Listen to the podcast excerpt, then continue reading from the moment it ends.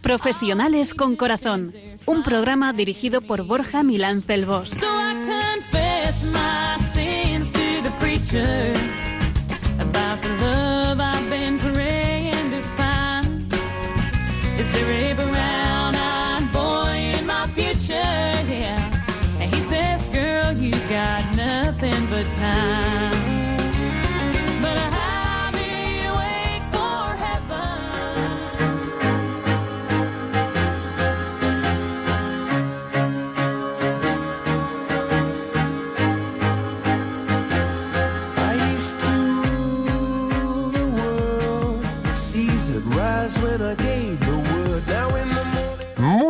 Tardes, nos dé Dios en esta tarde de viernes, primero de octubre, un final de mes y comienzo de otro que ha venido marcado por la erupción del volcán de la isla de La Palma, desde que hicimos el último programa. Y desde aquí nuestro cariño y apoyo a todos los palmeros y los canarios que lo estáis pasando pues un poquito mal con esta situación.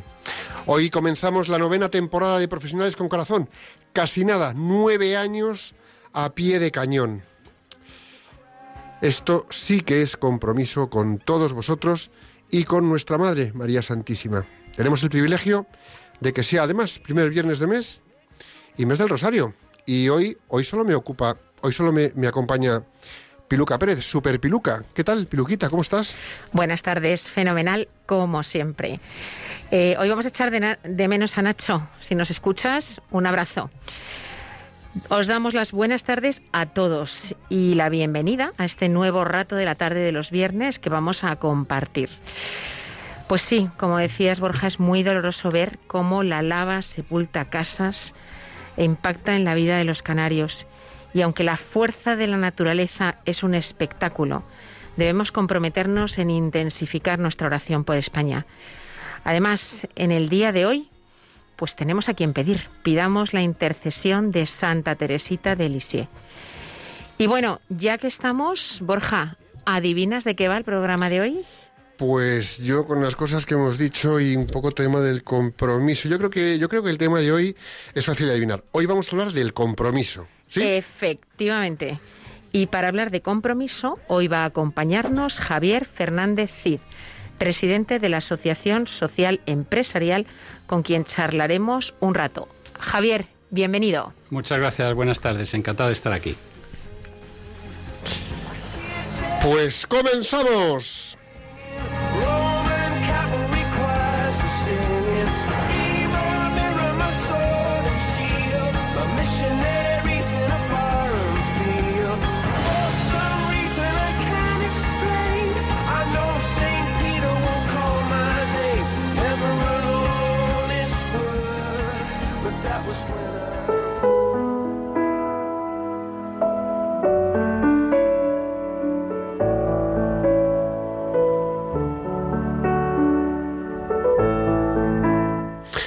Escuchas Profesionales con Corazón, un programa de Radio María que puedes seguir desde cualquier lugar del mundo a través de internet en www.radiomaria.es. Y aquí tenemos a Piluca, dispuesta a llevarnos a la reflexión. ¿Verdad que sí, Piluquita? Adelante, ¿qué nos cuentas? ¿Qué frase traes hoy? Hoy os traigo una frase del político y abogado norteamericano que llegó a ser el presidente de los Estados Unidos, Abraham Lincoln y dice así, el compromiso es lo que convierte una promesa en realidad. Y ahí va de nuevo. El compromiso es lo que convierte una promesa en realidad.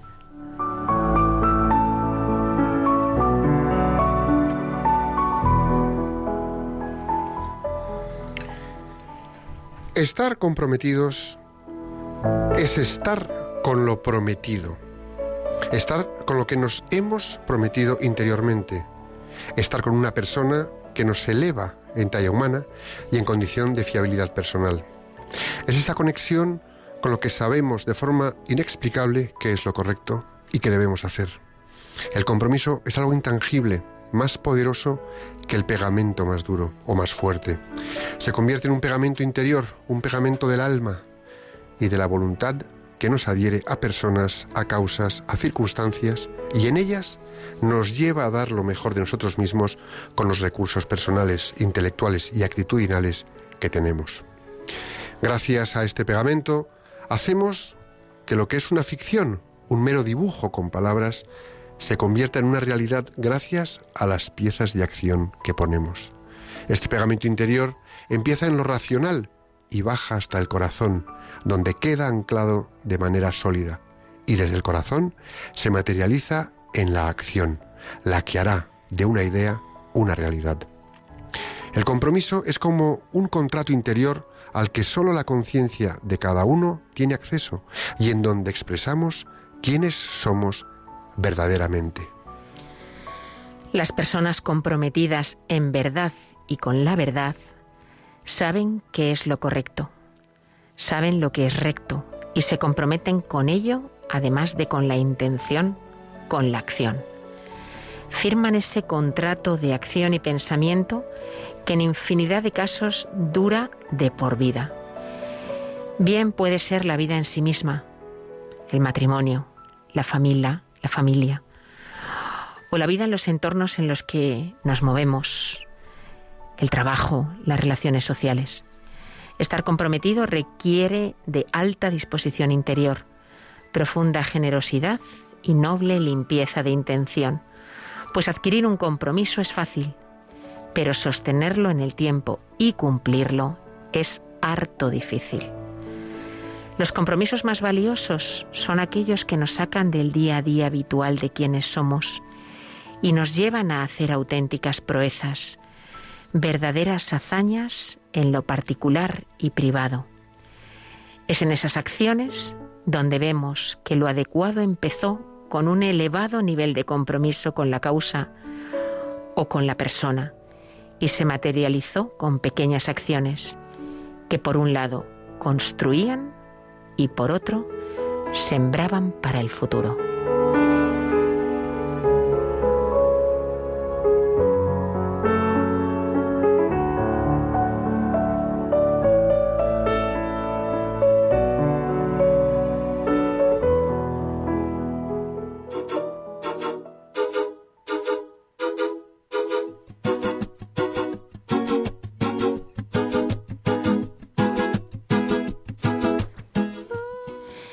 A esta sección del programa, nos toca ver cómo Borja sigue comprometido con la etimología, que parece efectivamente que ha firmado un contrato de por vida. A ver, Borja, sorpréndenos con la etimología de compromiso. Me gusta, Piluquita, porque hoy no ha habido rintintín casi. ¿eh? bueno, la palabra compromiso viene del latín compromisum y significa con la promesa, es decir, con lo que ha prometido. Y también con quien tiene una promesa. El compromiso es un ingrediente bastante importante, por no decir fundamental, en nuestro desarrollo y el crecimiento de las personas. Y mira, por ejemplo, en el diccionario encontramos que compromiso es la obligación contraída por una persona que se compromete o es comprometida a algo o bien el acuerdo formal al que llegan dos o más partes, pues tras una negociación o un ponerse de acuerdo. Digamos que es la aceptación de un contrato no escrito en el que las partes adquieren ciertas obligaciones y responsabilidades. Es decir, el contrato verbal, que es el primero de la historia de la humanidad. Pues ahí nace el compromiso. Y fíjate, me falta una palabra en todo esto que nos dices que es que adquieres, eh, eh, adquieres voluntariamente. ¿eh? Muy importante, voluntariamente. Muy cierto. El compromiso transforma una promesa en realidad. Habla con valentía de nuestras intenciones. Y bueno, yo creo que es necesario destacar que la acción habla más alto que las palabras. Compromiso significa encontrar el tiempo cuando no lo hay, cumplir con lo prometido cuando las circunstancias se ponen adversas, poner en juego todas nuestras capacidades para llevar adelante con excelencia aquello a lo que nos hemos comprometido, aquello que hemos dicho que vamos a hacer. El compromiso, donde se, prueba, se pone a prueba, es en las situaciones difíciles. Cuando las cosas son fáciles, eh, no tiene mucho mérito. El compromiso es el material con el que se forja el carácter para cambiar las cosas. Es el triunfo diario de la integridad sobre el escepticismo. Comprometerse y mantener los compromisos son la esencia de la proactividad y la credibilidad entre personas. me gusta, Piluca, esto que has dicho de mantener los compromisos, porque hoy por hoy hay quien no mantiene, vamos, es que ni la sonrisa, ¿eh? por decir algo. Eh, mira, yo creo, todos tenemos compromisos pues de diversa índole, ¿no? Entonces, aún así, hay personas que esperan que exista un contrato, una promesa o una ineludible consecuencia para saberse en un compromiso. Es decir, hasta que no les atas en cadenas con un algo firmado, atado y sujeto a reglas del juego, no se sienten comprometidas. Y aún así, a veces quedan dudas de si lo están, ¿no? Sin embargo, yo creo que el verdadero compromiso nace de nuestro interior y tiene como fundamento el conocimiento y la reflexión. Es decir, no puede existir el compromiso desde una ignorancia. Tenemos que saber y conocer con qué nos comprometemos. Y el hecho de aceptar formalmente un compromiso hace suponer que conocen o que conocemos todos los aspectos, los alcances y las obligaciones que conllevan eso con lo que nos estamos comprometiendo. Al final, ¿qué pasa? Pues que la realidad es que creemos cumplir a conciencia cuando nos ajustamos a un horario, o sea, estamos cumpliendo con nuestro compromiso cuando pues percibimos un salario a cambio de un tiempo de trabajo, cuando asistimos a un colegio en una universidad o cuando estamos un rato en casa. Pensamos que ese es el compromiso adquirido.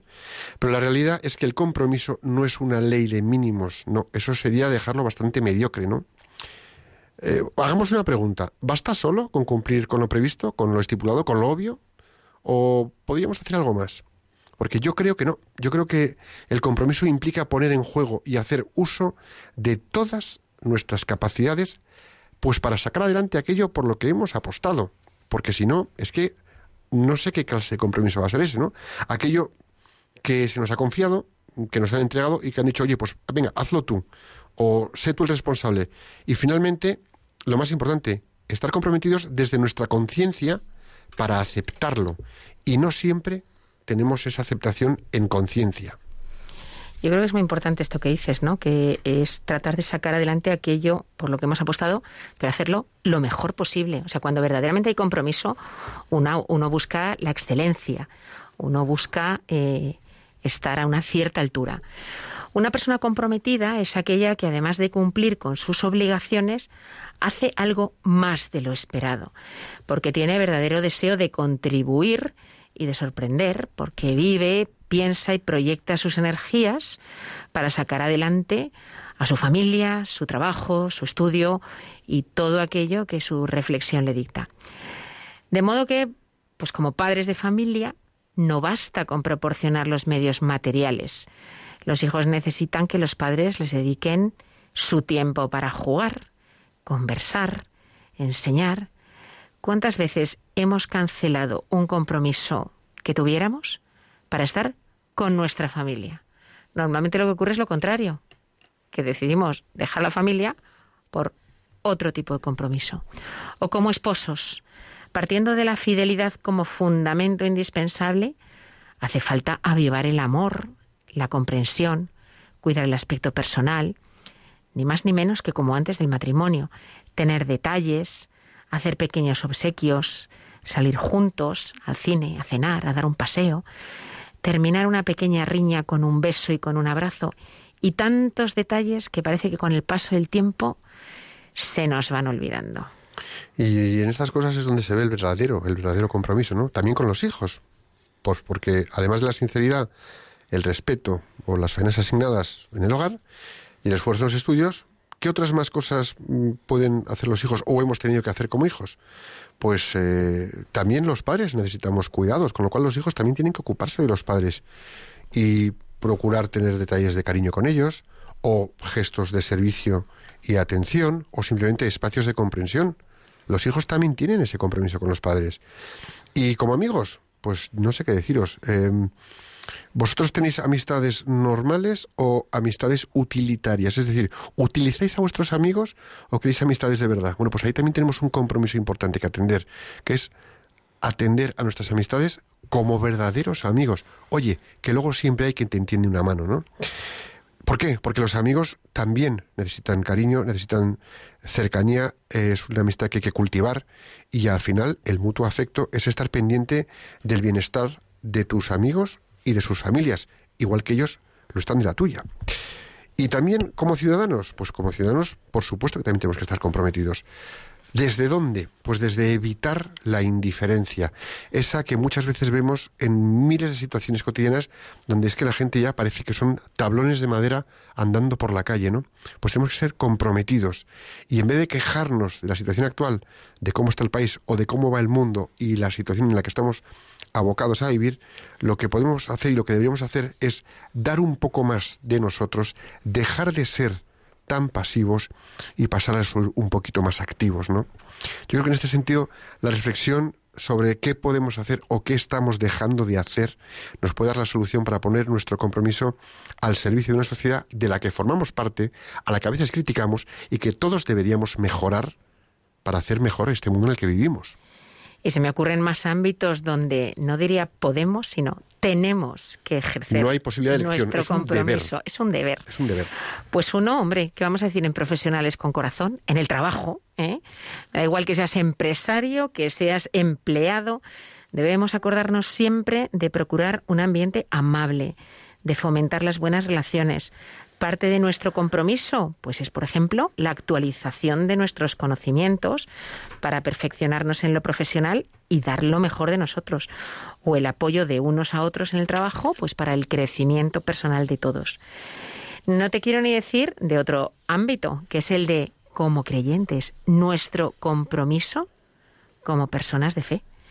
Estamos comprometidos desde nuestro bautismo a identificarnos con Cristo y a asemejarnos a Él, compartir sus ideales, su forma de pensar y sus acciones, comprometidos con llevar una vida sin mancha, que caeremos, pero por lo menos lo intentaremos y no cejaremos en el intento de volver a, en el empeño de volver a intentarlo y comprometidos con ser luz del mundo, es decir, con que otros descubran lo que nosotros hemos descubierto, el tesoro que tenemos. Es decir, evangelizar. ¿Y evangelizar por qué? Por amor a nuestro prójimo. Ese es nuestro compromiso como creyentes. Y hemos estado viendo unos poquitos compromisos que los tenemos por delante y que tenemos que afrontar, pero podemos hacer una lista interminable, ¿no?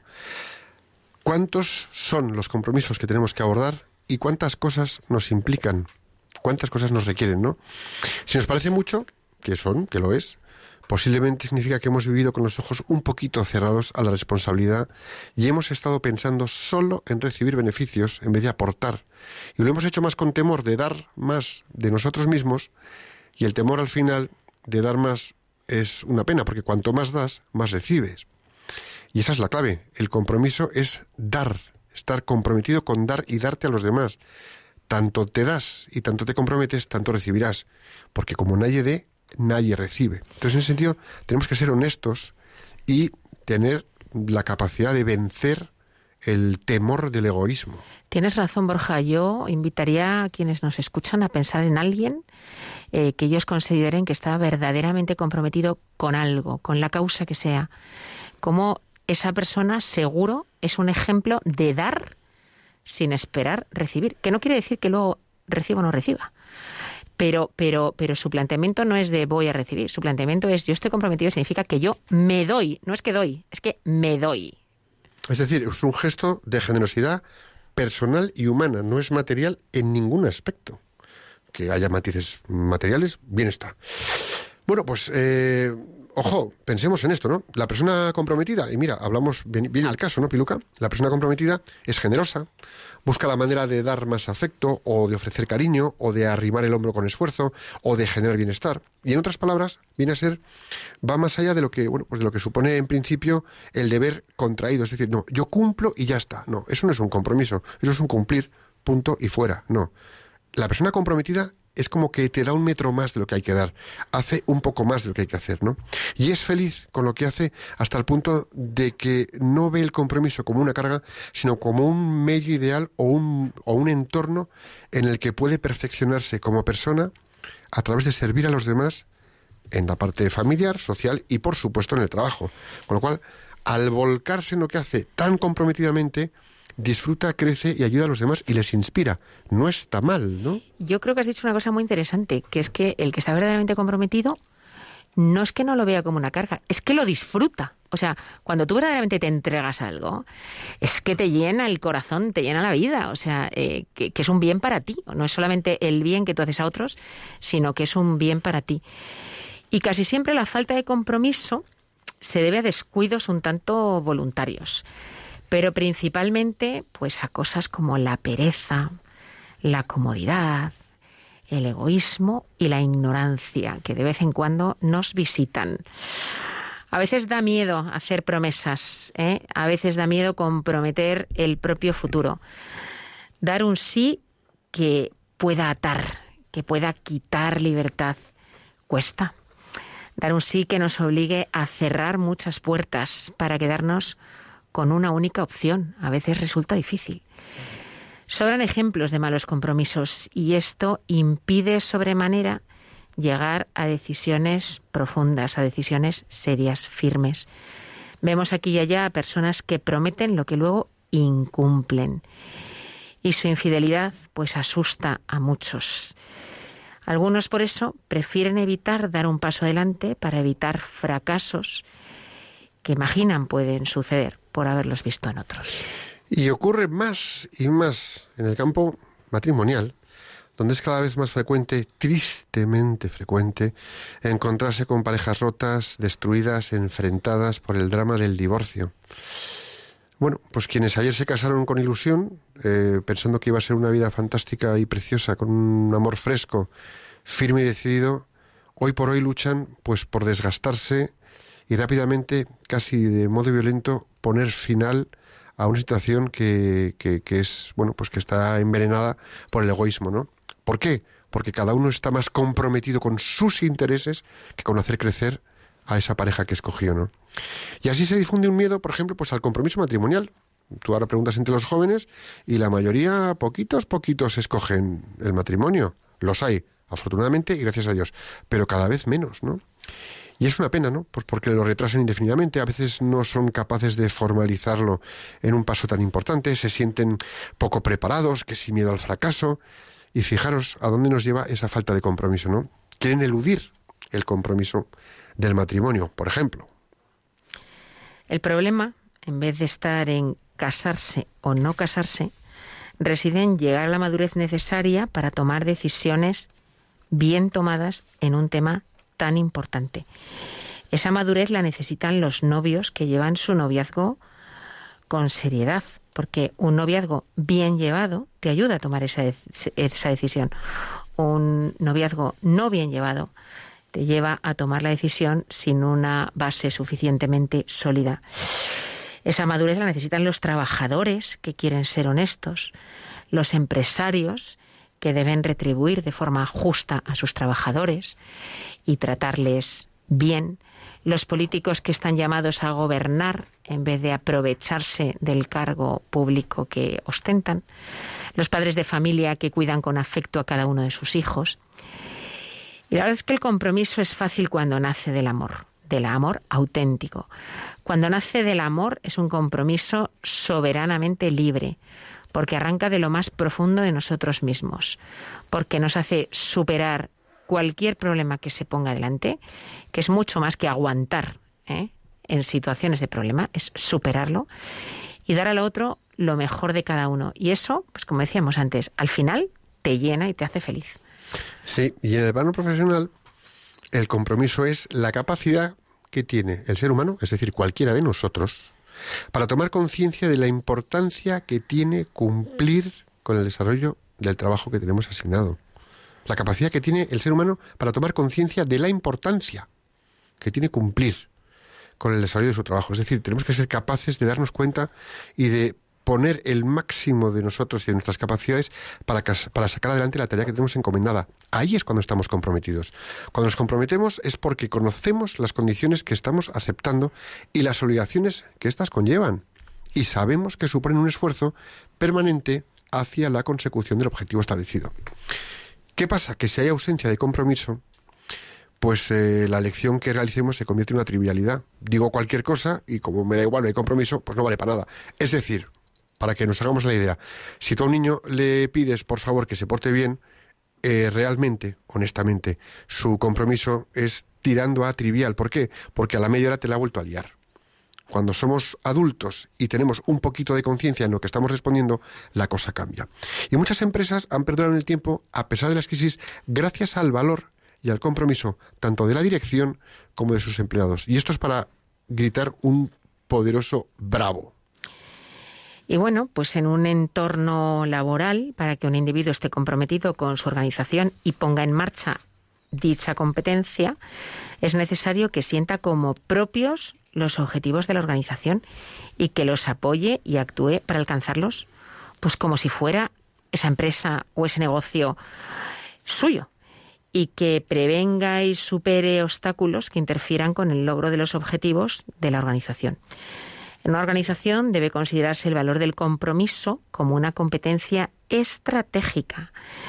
Y de hecho, yo diría que hay un elemento que lo muestra, que las empresas han dejado de hacer encuestas de motivación y ahora hacen encuestas de compromiso, porque al final el compromiso es el que mueve a las personas que trabajan en ella a perseguir sus objetivos y la gestión de personas se orienta a generar por tanto, compromiso. Yo siempre pongo el ejemplo de que tú puedes estar muy motivado viendo el partido de, o un partido de tu equipo favorito desde el salón de tu casa con una cervecita, mientras el estadio está tronando, ¿eh? tronando. El comprometido está en el estadio animando al equipo, aunque se esté calando, le esté cayendo el mayor chaparrón del siglo. Además de que es más divertido.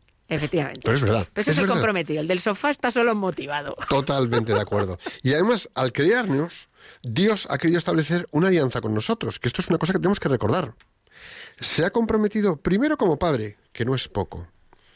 Y en ese sentido es la relación paterna y de amor que Dios estableció con Abraham y Moisés, y a través de ellos, pues con el pueblo de Israel, que esto lo podemos llamar, bueno, es la antigua alianza.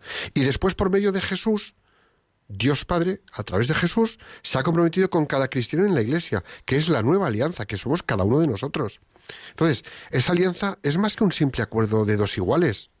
Es un don infinito que se nos hace.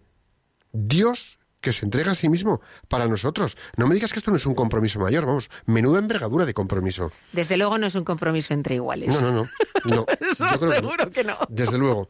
Y a partir de aquí, bueno, pues Dios quiere algo más que un simple cumplimiento exterior por nuestra parte. Él quiere un amor sincero, confiado, total, sin trampa. Un amor que sea capaz de sacrificarse por aquel a quien ama. Es decir, si Dios, si Jesucristo ama a todas las criaturas, nosotros somos esas criaturas, cuando yo cuido a una persona que está conmigo, yo estoy cuidando a otro que es ese aquel por el que Jesucristo se sacrificó. Y eso es un compromiso, esa es mi parte. Y a partir de ahí, Él quiere algo más que un simple cumplimiento exterior por nuestra parte. Él quiere un amor sincero, confiado, total, sin trampa. Eh, y bueno, pues eh, para examinar la sinceridad de ese compromiso, Dios ha puesto a lo largo de la vida de cada persona momentos de encrucijada en los que se enfrenta a dilemas que permiten ver de qué lado está realmente. Debemos elegir entre aceptar algo costoso que Dios nos pide, un cambio, una renuncia, un sufrimiento, o en lugar de aceptarlo, rehusarlo y es ahí donde demuestra uno su compromiso. Ahí y en la búsqueda de su presencia en la Eucaristía, poniendo a Cristo en un lugar privilegiado de la vida, demuestra el cristiano su compromiso.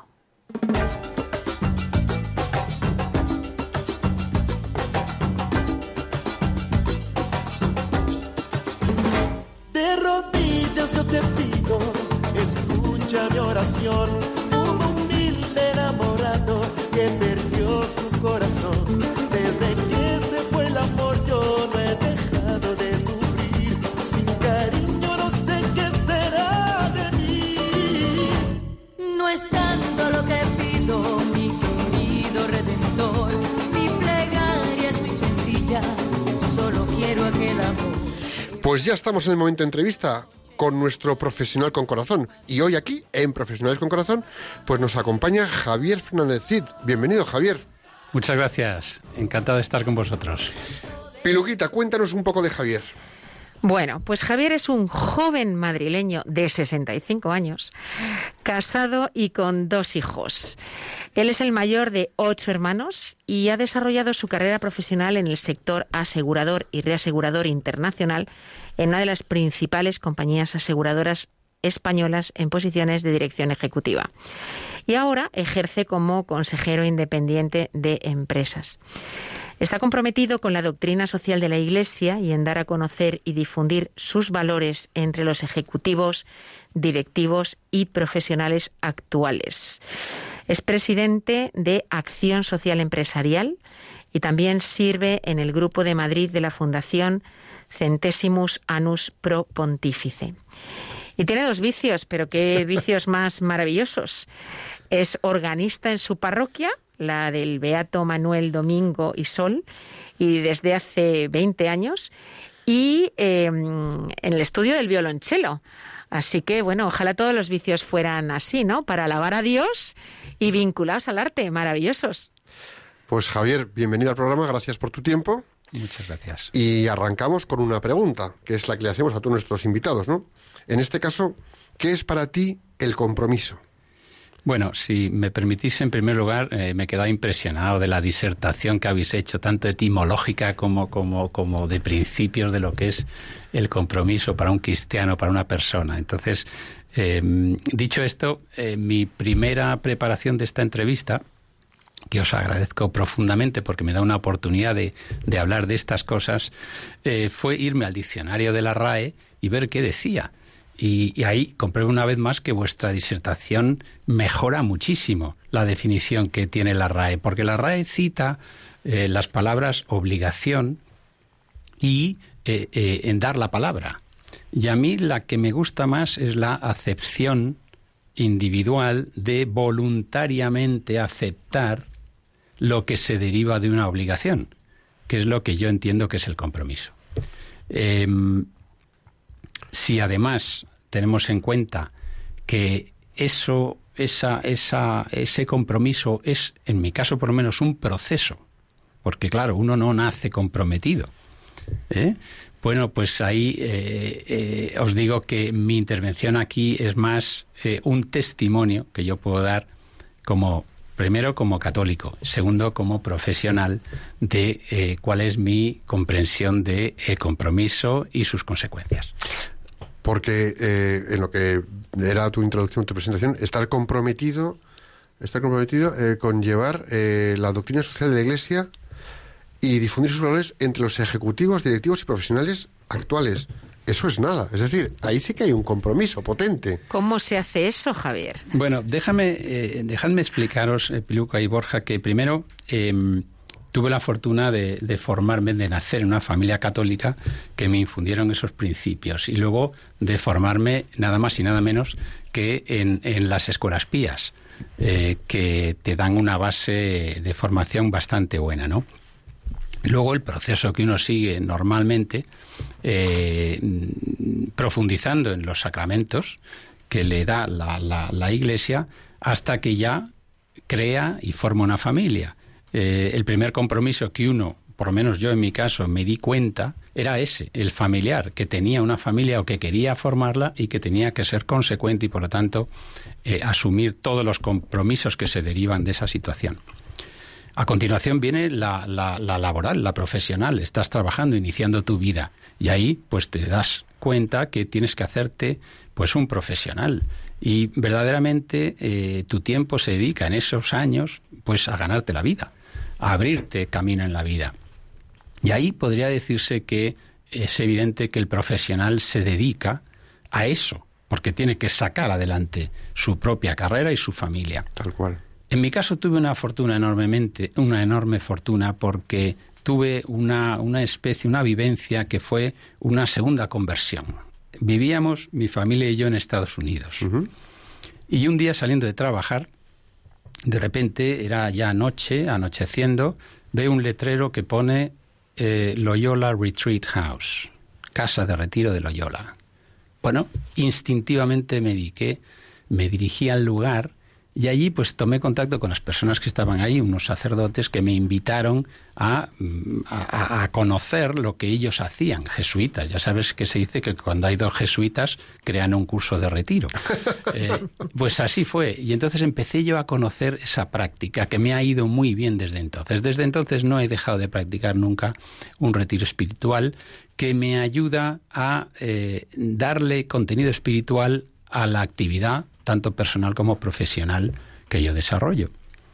Y cuando tuve la fortuna de eh, poder liberarme de la vida ejecutiva intensa, pues pude elegir eh, ayudar a la Iglesia en aquellas áreas que eran más conocidas por mí, que era el mundo de la empresa. Qué bueno. Y me topé, y es casi cabe hablar de la tercera conversión, con la doctrina social de la Iglesia, que es la respuesta doctrinal fortísima a los valores que tiene que tener un ejecutivo, una directiva, un empresario, si verdaderamente quiere influir en, en- en el devenir de su empresa apoyado en esos valores. Y que es una gran joya muy desconocida en el ámbito profesional. Pues sí. Sea, es tremendo para mí eh, la ignorancia que hay de la doctrina social de la Iglesia aplicada al mundo eh, profesional empresarial. Y tal vez es, es culpa nuestra, de los propios católicos, que no lo, no lo sabemos difundir o no, lo sabe- no sentimos atracción para su estudio, hacia su estudio. La verdad es que la doctrina social de la Iglesia, que se puede decir que nace con la famosísima encíclica Rerum Novarum, las cosas nuevas, estamos hablando de 1891, recordemos que en aquel entonces la lucha de clases Sí. eh, enfrentaba a, a unos empresarios explotadores, entre comillas, y, un- y un- y unos obreros entre comillas, revolucionarios y una lucha de clases. Y ahí la Iglesia, muy valientemente, el Papa León XIII, eh, toma partido y publica esa maravilla que dice, señores, ni, ni- ustedes tienen razón, ni ustedes tampoco. Se trata de encontrar aquí un, un punto de consenso y ir hacia, y entonces desarrolla, a partir de ahí, los principios de la doctrina social de la Iglesia. Lo que pasa es que eso, desde mi punto de vista, que está bien que en 1891 se produzca, hoy por hoy está absolutamente difuminado y razonablemente perdido. Eh, o al menos no mí esa creas. sensación que me da. Eh, no creas, Borja, porque tenemos esa otra maravilla que es San Juan Pablo II, que 100 años después, en 1991, publica la Centesimus Annus, la Centesimus, que, que pone al día en el siglo XX lo que 100 años antes había escrito, adaptado a su época, el Papa León XIII. Y ahora mismo tenemos que hay una infinidad de, de realidades empresariales que sí han tomado mucho de esa doctrina social. Ahora mismo estamos hablando, por ejemplo, de la RSC, La responsabilidad social corporativa. Bueno, vean, que es Bueno. muy tangencial, es un poquito distante. Se habla del voluntariado, Sí. se habla. ¿Quién no habla ahora de, de una actividad con fines social? ¿Cómo no se puede hablar del bien común? Son conceptos que, por ejemplo, hace 50 años pues venían, un poquito más. Ahora estamos mucho más eh, preparados para ello. Aún Javier. así, se necesita eh, eh, seguir profundizando en ello. Javier, yo creo que la vivencia, la doctrina social de la Iglesia eh, puede tenerla cualquiera en su día a día, en su trabajo, puede aplicarla sin necesidad de pertenecer a una fundación o una asociación que lo promueva. Pero a mí me gustaría que nos cuentes concretamente qué es lo que hacéis vosotros desde Acción Social Empresarial y a través de, de la Fundación Centesimus Annus Pro Pontifice para promover su aplicación en el mundo del trabajo. Bueno, eh, lo primero que, que- que hay que decir es que la Acción Social Empresarial es una asociación privada, sin ánimo de lucro, obviamente, y que eh, está, es, es conocida como una asociación eh, religiosa, inscrita como tal en el registro de entidades religiosas. Eh, y lo que queremos es llegar a mover las conciencias de los profesionales. Al final, ¿qué es un profesional de hoy en día? Pues una persona que, dependiendo de su posición en la empresa, eh, tiene mando en plaza. Puede mm, decidir sobre presupuestos, decidir sobre expandir o limitar la contratación de personal, desarrollar su negocio en una actividad en otra, invertir en bolsa. Entonces, hacerlo pensando en que las consecuencias de su decisión eh, están más o menos ya tuteladas de alguna manera y encuentra en la doctrina social de la Iglesia eh, pues un respaldo doctrinal importante le ayuda como persona, le acompaña a tomar decisiones que a lo mejor no son, no son fáciles. Entonces, ¿qué hacemos? Pues hay labores de acompañamiento, de formación. Nosotros tenemos foros eh, parroquiales. Eh, mencionaba yo eh, lo de mi coro en la parroquia, en, el, en esa biografía pequeña que ha sacado. Bueno, pues ahí tenemos, por ejemplo, un foro dedicado a acompañar a los ejecutivos, profesionales y directivos que quieren compartir sus problemas de la empresa y, de paso, preguntarse, ¿y qué dice la Iglesia? Porque esto que estoy haciendo es bueno o es malo. ¿Es una situación de pecado?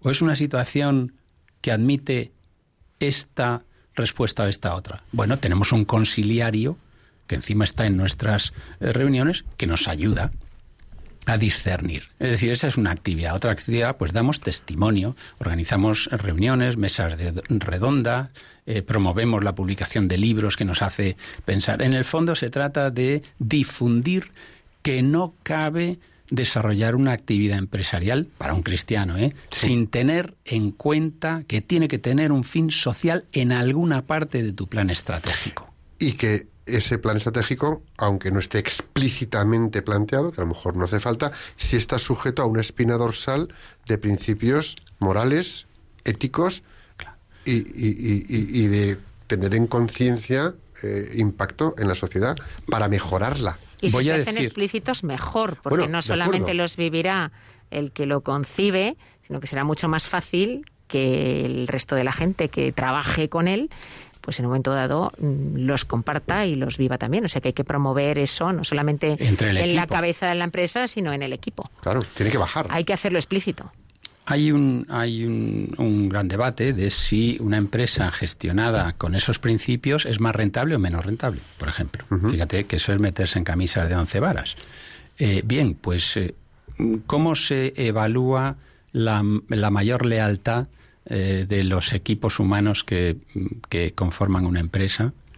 Eh, ese dar más porque quiero y porque creo en lo que hago y porque esta empresa, además de darnos trabajo y poner un producto en el mercado que cumple con los objetivos de bien común, eh, en respeto al entorno, eh, participante en la comunidad a la que pertenece. Además de eso, pues hacemos algo que puede ayudar a luchar contra la exclusión. Pensemos en un fabricante de algún producto y bien porque dedica parte del stock a donarlo, bien porque quiere producir un poco más y ese más que produce a lo mejor no le pide el precio que él quisiera, sino lo deja a coste para poder contribuir al desarrollo de alguna comunidad. Bueno, pues eso es lo que queremos. Estos debates que estamos teniendo ahora mismo es lo que pretendemos tener en mesas redondas, en conferencias, y, vemos que es una demanda cada vez mejor aceptada. Es que este nivel de compromiso, a mí se me están viniendo a la cabeza varias ideas. Este nivel de compromiso con eh, aportar y, me- mejor dicho, lograr evidenciar en el ámbito profesional la doctrina social de la Iglesia, para mí es una responsabilidad social, conciencia cristiano-corporativa, que es que es una. O es que es un deber para toda compañía.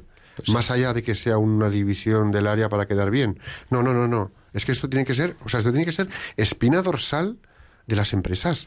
Bueno, y- Porque los profesionales buscan también sentirse llenos en lo que hacen. y orgullosos de trabajar para una entidad así. Y no siempre Sin duda. sucede. Hoy por hoy no se, ha llegado, se ha llegado clarísimo a la conclusión de que las empresas que más enganchan a sus profesionales, a sus empleados y mayor nivel de compromiso tienen son las empresas con propósito, con un propósito claro, un propósito bueno, un propósito que al propio empleado le llena. Eh, y que normalmente es un propósito, pues efectivamente, que ves que estás haciendo un bien al mundo, ya sea a través del producto que estás fabricando o ya sea a través de otro tipo de acciones que salen de tu empresa, ¿no? Y luego hay que añadir corazón a las situaciones que presenta el mundo profesional. A veces hay que tomar decisiones que no son agradables para nadie. Pues ahí es donde el Ejecutivo, el que, el que tiene mm, esa responsabilidad de ese departamento que ha tenido que pasar por una reestructuración, debe dar el do de pecho.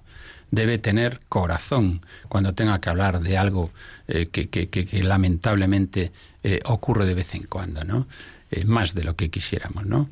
Eh, el tema del salario. Bueno, pues dice la Iglesia, el salario tiene que ser suficiente y también eh, que ayude al, al que lo, lo que lo percibe a desarrollarse como persona. Bien, Eso no significa que obliguemos a todo el mundo a subir los salarios. No. Si se puede, se hará. Pero el que pueda hacerlo, que tenga en cuenta que debe hacerlo. Y, y eso son cuestiones un poco de debate, de formación. Por eso es tan importante estos programas, y vuelvo a agradeceros la oportunidad de, poder hablar de esto, ¿no? Porque al final lo que queremos es transformarnos en, en ciudadanos mejores. Has dicho una cosa antes que lo estabas un poco dirigiendo, ¿no? Pues a las personas que tienen posiciones de responsabilidad en el, en el mundo profesional, pero que yo creo que no debemos dejarlo ahí. O sea, yo creo que todos los que tenemos trabajo, ¿eh?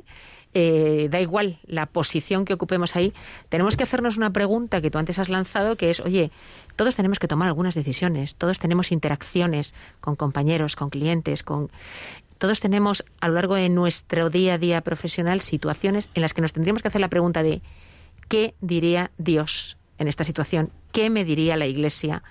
¿Cómo me diría que debo de actuar? Porque yo creo que todos, independientemente de la situación en la que nos encontremos eh, en cuanto a responsabilidad, nos encontramos en situaciones en las que podemos optar por A o por lo contrario de A. ¿eh?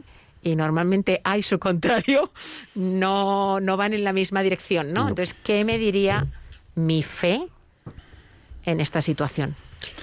Tiene razón, Piluca. Eh, yo quisiera mencionar, por ejemplo, que el hecho de la, la realidad de la pandemia, yo lo quiero ver en positivo. Ha movido las conciencias. Y hemos visto no solo actos heroicos de, de tantos y tantos colectivos, como ya se conoce. El sector sanitario, por ejemplo, que lo hemos dicho, esos transportistas, esos, esos agricultores que nos han seguido alimentando en situaciones terribles. Sino Eso es compromiso. ¿eh? ¿Cuánto, ¿Cuántos empresarios han dicho, voy a transformar mi línea de fabricación y voy a empezar a hacer mascarillas? O voy a hacer... No siempre está el motivo económico detrás. No. A veces sí, pero a veces es un hecho que ese empresario se le ha movido su conciencia, su corazón y quiere contribuir.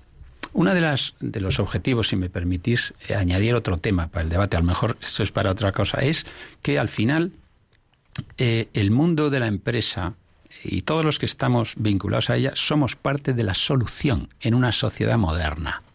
Y hay que reivindicar eso. Totalmente de acuerdo. ¿Y por qué hay que reivindicarlo? Bueno, pues porque la persona, eh, eh, digamos, más individual ya tiene cauces de, de, de, de, acompañamiento, ¿no? Pero el empresario parece que es una persona que, que solo le guía su, su, afán eh, eh, eh, egoísta, eh, eh, materialista. Bueno, pues no siempre es así. Entonces hay que reivindicarlo. Y eso nosotros también lo reivindicando.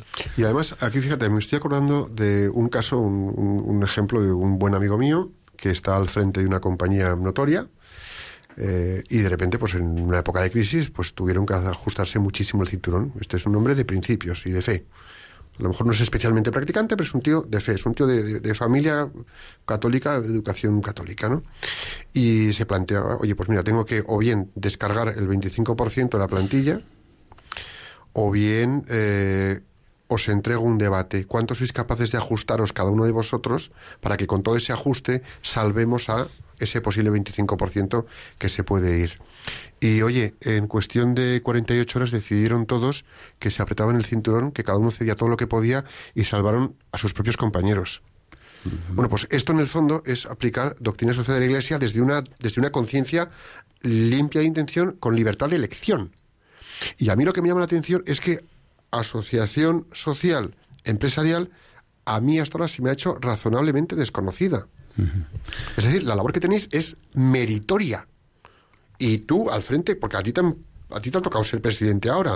O sea, ole compromiso. Bueno, lo asumo con, con humildad, pero con alegría. Bien. Porque hay mucha tarea Y, y- y ya te digo, eh, eh, el- el- la pandemia ha puesto el toro en suerte. Creo que, que- creo que este mensaje. Eh, voy a daros otra anécdota que yo creo que es muy impo- importante. En este, esta transición, pues eh, he tenido que ir a saludar a, a Monseñor Osoro y me ha recibido y, hablando un poco de la dificultad de, de- dar nuestra opinión sin herir eh, demasiadas, eh, pues no sé, formas de pensar distintas, me dice, mire, Mire, huya en todo caso y siempre de la lucha ideológica. No sirve para nada. Utilice la antropología cristiana para llegar al fondo de los problemas.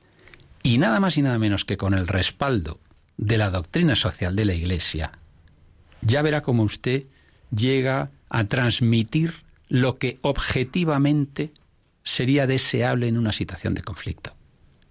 Bueno, pues en nuestras relaciones laborales eso es lo, de lo que se trata. Entonces, claro que estoy encantado de, de poder hablar de estas cosas. Porque la praxis empresarial es muy complicada, ninguna doctrina va a llegar a ese detalle y se, se necesita muy buena voluntad para entender cuál es la forma de solucionar con respeto a la persona, buscando el bien común y todos los principios que defiende la Iglesia. Y luego hay una cosa que a mí se me despierta también en la cabeza. Bajando al detalle de la mesa de trabajo, bajando al detalle de la pradera con las posiciones de trabajo o de la oficina de un negocio familiar con razón de envergadura, con empleados varios, eh, somos muchos los cristianos católicos que estamos ahí y que a veces es que no podemos ni decir hola, esta boca es mía, porque, eh, ¿qué estás queriendo hacer? Pero luego cuando te comportas con un criterio de doctrina social de la Iglesia y demuestras una escala de valores, un comportamiento recto, dice, oye, qué sorpresa me ha llevado contigo. O sea, mm, ¿hacéis algo desde, desde ASE? ¿Hacéis algo para fomentar esto? Estás hablando de un tema eh, apasionante que ha sido nada más y nada menos que un mes antes de la pandemia el Congreso de Laicos. Pueblo de Dios en salida. Toda, toda la, eh, la conferencia episcopal y española decide que la Iglesia tiene que ir hacia cuatro direcciones. El primer anuncio, el acompañamiento, la formación y la eh, vida pública. ¿Qué tenemos que hacer nosotros como personas o como organizaciones para cumplirnos con esas cuatro personas? Primer anuncio, si es la primera vez que tú ves a una persona, ¿cómo le anuncias a Cristo? No es fácil, hay que pensar. Bueno, pero tenemos que dar respuesta a esa situación, sobre todo en sociedades eh, más multiculturales como la nuestra, a la que vamos. Pero la última es vida pública. La Iglesia nos pide dar testimonio y ayudar a la Iglesia en el mensaje. Bueno, pues ¿cómo lo podemos hacer mejor que de nuestras propias actividades? Que se supone que es la que conocemos mejor. Impresionante.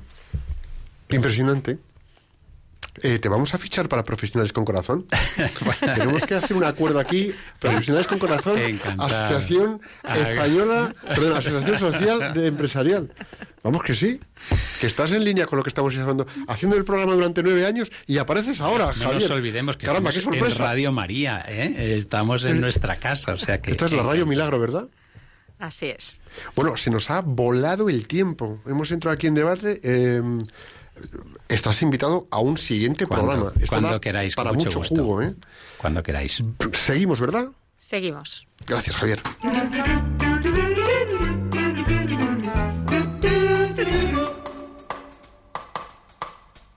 Maná, maná. Maná, maná. Bueno, vamos a hacer un plan de acción rapidísimo. A partir de ahora, tú, profesional que nos escuchas, o en familia o con los amigos, tengas la posición que tengas y la responsabilidad que tengas, cuando vayas a tomar una decisión, solamente pregúntate qué haría Jesucristo en esta situación.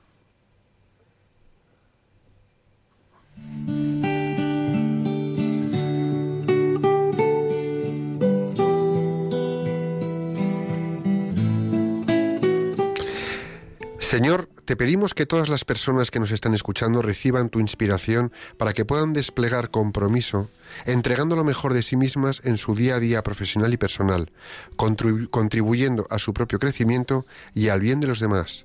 Jesús, en, ti confiamos.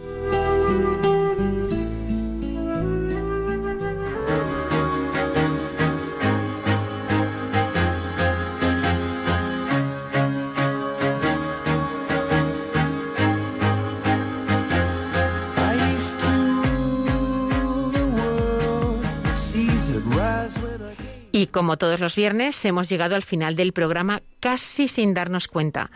A todos os deseo un magnífico fin de semana. Y a ti, Javier, un millón de gracias por habernos venido a contar cómo vives ese compromiso con el mundo empresarial y con tu fe. Y sobre todo, pues por, por esta conexión tan maravillosa de ver que compartimos misión y pasión por llevar las virtudes de, nuestra fe, de nuestra, de nuestra religión, de nuestro ser católicos al mundo empresarial. Muchas gracias.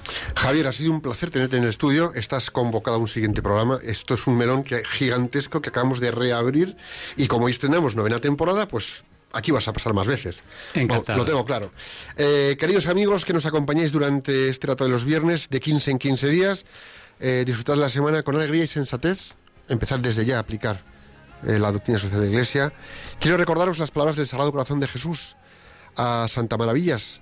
España se salvará por la oración. Dicho esto, nos vemos el- de nuevo el próximo 15 de octubre de 5 a 6 de la tarde, una hora menos en Canarias, aquí en Radio María. Hasta entonces, rezad con intensidad a la Inmaculada Concepción y a Santiago Apóstol para que nuestra tierra de María siga siendo patria de todos los españoles. Que Dios os bendiga y la Virgen os proteja.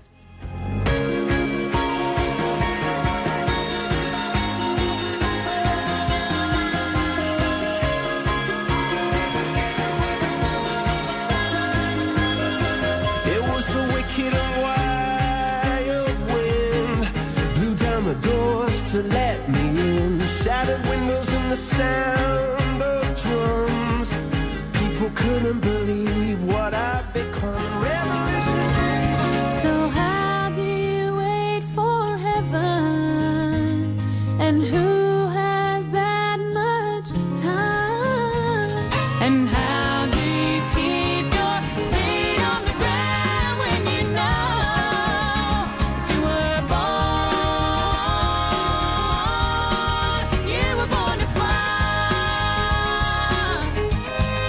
Profesionales con Corazón, un programa dirigido por Borja Milans del Bosch.